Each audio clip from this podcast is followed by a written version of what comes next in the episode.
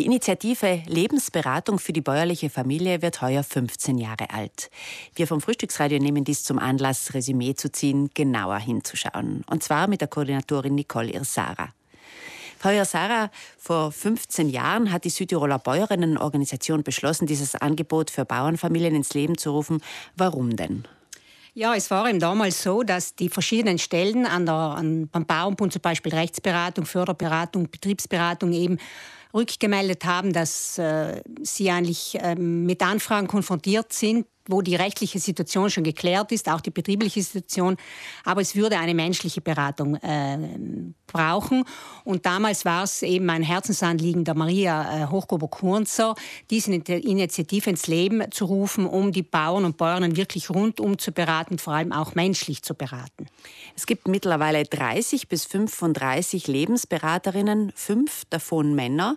Die haben eine spezielle Ausbildung erhalten. Können die die Anfragen alle bewältigen?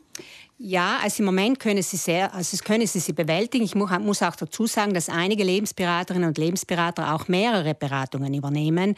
Und an dieser Stelle möchte ich mich wirklich bei diesen äh, Männern und Frauen sehr bedanken, weil sie im Grunde sehr viel Zeit, also freiwillig investieren, um die Bäuerinnen und Bauern auf den Höfen zu unterstützen.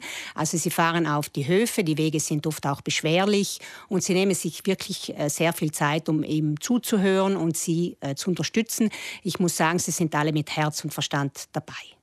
Wie läuft denn das genau ab? Wie gehen die Lebensberaterinnen und Lebensberater davor?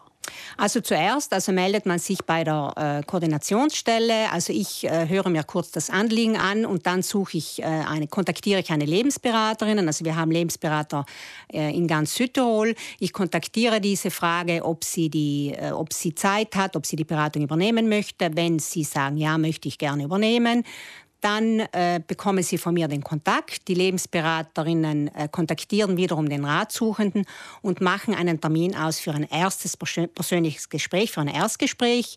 Und dann fahren sie zum Hof. Wenn die Beratung am Hof nicht gewünscht ist, dann trifft man sich in einem Bezirksbüro des Bauernbundes. Wichtig ist, dass beide Seiten einverstanden sind am Hof. Sie sprechen da eine wichtige Sache an, zum Beispiel die sogenannten Familiengespräche, wo man eben äh, zuerst mit den Ratsuchenden äh, spricht, die, die sich bei uns melden und dann auch mit der anderen Partei äh, möchten wir auch sprechen. Diese muss dann natürlich einverstanden sein. Wie hat sich denn die Situation der Bauernfamilien in den 15 Jahren verändert? Was haben Sie da beobachtet, Frau Irsara? Also ich habe beobachtet, dass Situationen komplexer wurden, weil einfach auch das Leben komplexer wurde, weil einfach die Anforderungen auch an die Bauernschaft äh, gestiegen sind. Ganz viele Bauern und Bäuerinnen müssen oder dürfen, wie man das nennen möchte, einem Nebenerwerb nachgehen.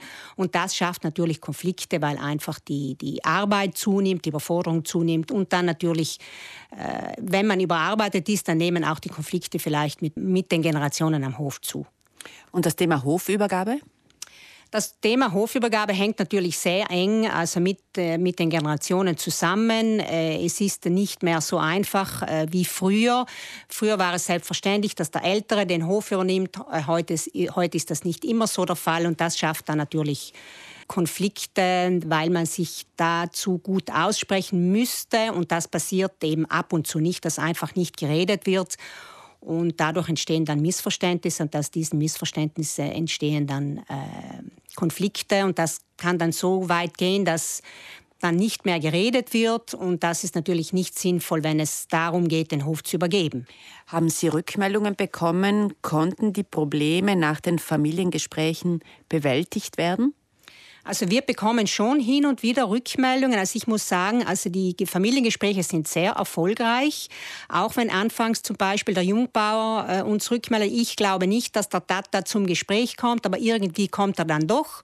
Und bei diesen Gesprächen ist es halt oft auch so, dass man zum ersten Mal hört, was die anderen möchten oder was sie für Anliegen haben oder für Bedürfnisse. Und da haben wir Rückmeldungen. Also ich möchte da äh, beispielhaft für, für alle eine Rückmeldung geben. Da hat uns eine Frau geschrieben, äh, vier Jahre später bin ich noch immer hier auf dem Hof. Danke, dass es euch gibt. Wer weiß, was sonst aus mir und aus uns geworden wäre.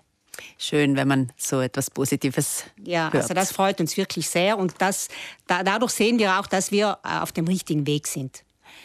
Ja, danke Nicole Irsara für den Besuch hier im Studio. Sie ist die Koordinatorin der Lebensberatung für die bäuerliche Familie, die heuer 15 Jahre alt wird.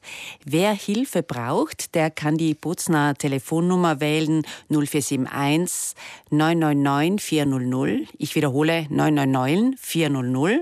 Oder Sie können auch eine Mail schreiben an lebensberatung.bäuerinnen.it.